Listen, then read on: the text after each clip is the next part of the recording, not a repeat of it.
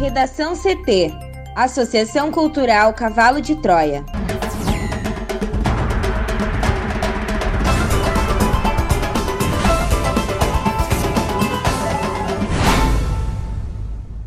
Agora, no Redação CT. Bebê de seis meses morre por complicações da Covid-19 em Cruz Alta.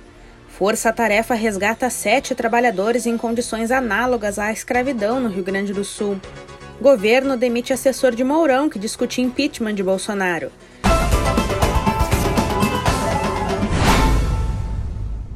Eu sou a jornalista Amanda Hammermiller, este é o Redação CT, da Associação Cultural Cavalo de Troia. Sol entre nuvens em Porto Alegre, a temperatura é de 28 graus. Boa tarde. A instabilidade continua marcando presença no Rio Grande do Sul nesta sexta. Na metade norte, a chuva pode chegar a qualquer hora do dia, mas nas demais regiões o tempo tende a ficar instável somente a partir da tarde. Na capital, os termômetros variam entre 21 e 30 graus. A previsão do tempo completa daqui a pouco. Bebê de seis meses morre por complicações da Covid-19 em Cruz Alta. A repórter Juliana Preto tem mais informações.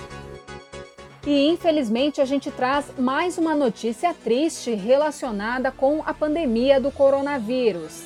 A Secretaria Estadual da Saúde do Rio Grande do Sul confirmou a morte de um bebê de seis meses por complicações da Covid-19 em um balanço divulgado ontem, quinta-feira. A menina veio a óbito em Cruz Alta, no noroeste do estado, na quarta. A criança apresentou os primeiros sintomas da doença em 1 de janeiro e possuía doenças pré-existentes graves uma como uma má formação congênita severa, além de se alimentar apenas por sonda no intestino. Diagnosticada com uma pneumonia grave e com teste positivo para a Covid-19, a menina foi internada no Hospital Regional Santa Lúcia, onde faleceu. Segundo o médico que atendeu a paciente, ao nascer, ela ficou três meses em uma UTI de um hospital em Porto Alegre e apesar do positivo para coronavírus, as debilitações causadas por outros motivos influenciaram. No atestado de óbito foi registrada a morte por Covid-19. A família do bebê é de Panambi, também no noroeste do Rio Grande do Sul. Motorista embriagado atropela soldado que atendia ocorrência na RS 122 em Portão. Thaís Uchoa. Um motorista embriagado atropelou um soldado do batalhão rodoviário da Brigada Militar de Portão, no Vale dos Sinos, enquanto ele atendia uma ocorrência na RS 122 na noite desta quinta-feira. O condutor fez o teste do bafômetro que deu positivo, pagou fiança e irá responder em liberdade. O soldado Johnny Peter Vieira Garay, de 39 anos, trabalhava em uma ocorrência de saída de pista na altura do quilômetro zero da rodovia às 19h30. O condutor do carro estava ferido e o agente sinalizava o trânsito junto ao canteiro central quando foi atingido por uma Mitsubishi Pajero. O motorista da Pajero, um empresário de 44 anos, fez o teste do bafômetro que apontou 0,69 mg por litro. Aos agentes rodoviários, ele disse que estava bebendo com um amigo em Esteio e retornava para casa. Os policiais disseram que havia garrafas de cerveja dentro do veículo. O empresário, que não teve o nome divulgado, foi apresentado na Delegacia de Pronto Atendimento de São Leopoldo e autuado por embriaguez ao volante. Ele pagou fiança de 7 mil reais, teve o veículo e a carteira de habilitação apreendidos e responderá em liberdade.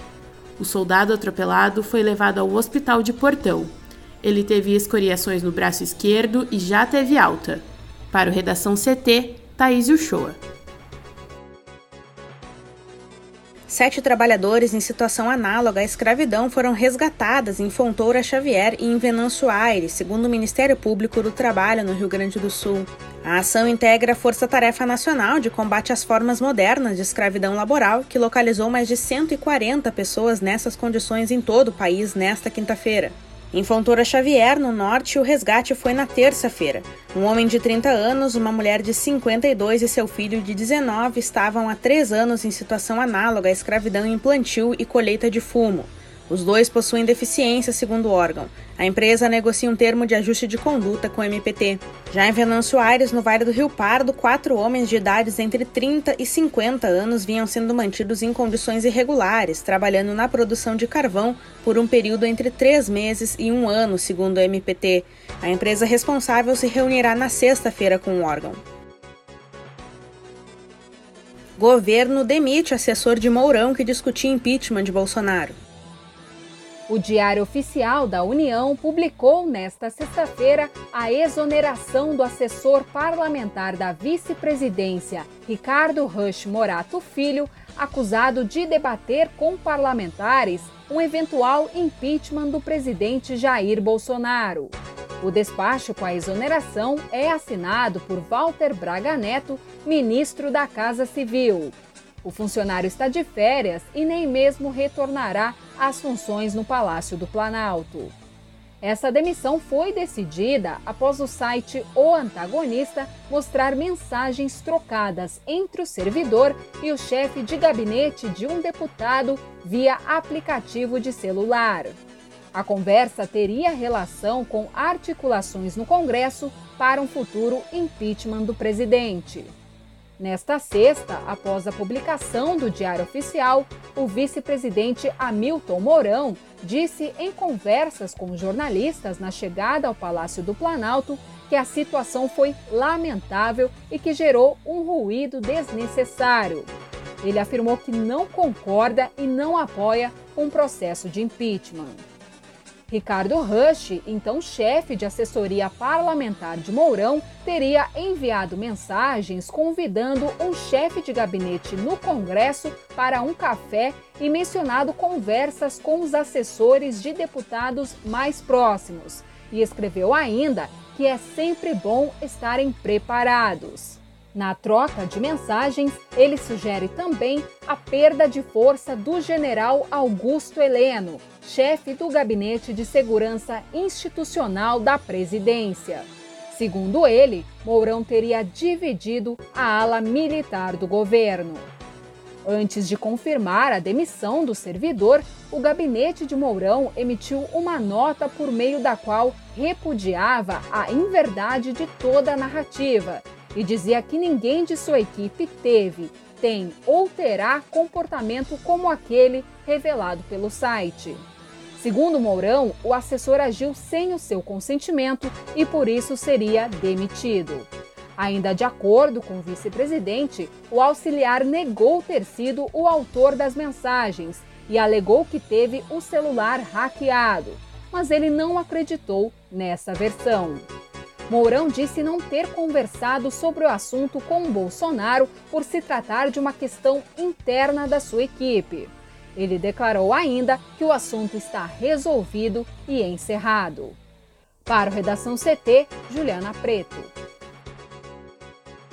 Sigo contigo, Juliana, agora para a previsão do tempo. E a sexta-feira vai seguir o mesmo roteiro dos outros dias da semana, com a instabilidade marcando presença no Rio Grande do Sul. De acordo com a SOMAR Meteorologia, ainda há condições para pancadas de chuva em todo o território gaúcho. O tempo tende a ficar instável ao longo desta tarde. E em todas as áreas, a chuva pode chegar acompanhada de descargas elétricas rajadas intensas de vento e eventual queda de granizo. O Instituto Nacional de Meteorologia novamente manteve o alerta de tempestade para o estado, mas somente para algumas regiões. São elas a Serra, o Litoral Norte, Norte e Noroeste do RS. O aviso chama a atenção para o risco de grandes acumulados de chuva de até 100 milímetros e de vento forte com rajadas com velocidade entre 50 e 100 km por hora, que podem provocar transtornos como queda de árvores e de energia elétrica. A maior temperatura desta sexta, de 33 graus, está prevista para municípios da região metropolitana de Porto Alegre, como Sapucaia do Sul, Nova Santa Rita, Gravataí e Glorinha. Na capital, a máxima hoje será de 30 graus. Para o final de semana, Amanda, a instabilidade começa a perder força, mas também não é o suficiente para não ter chuva em todas as regiões gaúchas. Em Porto Alegre, os termômetros variam de 22 a 32 graus no sábado e 22 a 29 no domingo. Um ótimo final de semana e até segunda-feira.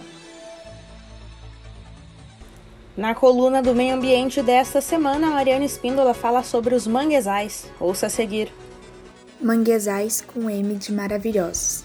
Os manguezais são ecossistemas costeiros que se localizam na transição entre a terra e o mar, nas regiões tropicais e subtropicais do planeta. Desse modo, compõem a paisagem de plantas retorcidas por cima de lama escura que, conforme a maré, ficam cobertas pela água salgada do mar ou expostas com suas raízes fincadas na água, qual também é oriunda dos rios então tornam-se um local imprescindível para o desenvolvimento dos peixes, como o mero, possibilitando uma conexão essencial para a fauna marinha.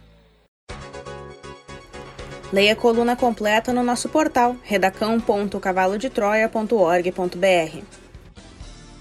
Nesta sexta-feira comemora-se o Dia da Visibilidade Trans, a data instituída com o objetivo de aumentar a conscientização sobre a letra T da sigla LGBTQIA, que representa as pessoas travestis, transexuais e transgêneras. Anualmente, a Associação Nacional de Travestis e Transsexuais divulga na data um relatório compilando os assassinatos e demais formas de violência contra pessoas trans no Brasil durante o ano anterior. O relatório será entregue na tarde de hoje para o Fundo de População da ONU e para a Embaixada da Noruega. No relatório de 2020, referente a 2019, o número foi preocupante. O Brasil registrou 124 assassinatos de pessoas transgênero naquele ano.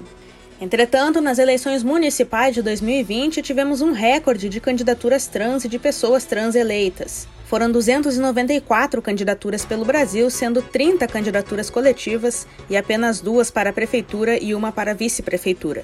Isso representa um aumento de 226% em relação a 2016, quando foram 89 candidaturas. Em 2020, o número de pessoas trans eleitas quase quadruplicou. São pelo menos 30 contra as 8 eleitas em 2016. O PSOL foi o partido com mais candidaturas trans eleitas, com 6. São Paulo foi o estado que mais elegeu, com 16, seguido de Minas Gerais com 4 e Rio Grande do Sul com 3. Os eleitos se concentram em nove estados. Além disso, quatro pessoas trans eleitas fazem parte de mandatos coletivos o Redação CT reforça o respeito e a defesa do direito à vida das pessoas trans nesta data. Redação CT, apresentação Amanda Hammermiller. Colaboração Juliana Preto, Thaís Show e Mariana Espíndola. Uma produção da Associação Cultural Cavalo de Troia com apoio da Fundação Lauro Campos e Marielle Franco. Próxima edição na segunda-feira. Boa tarde.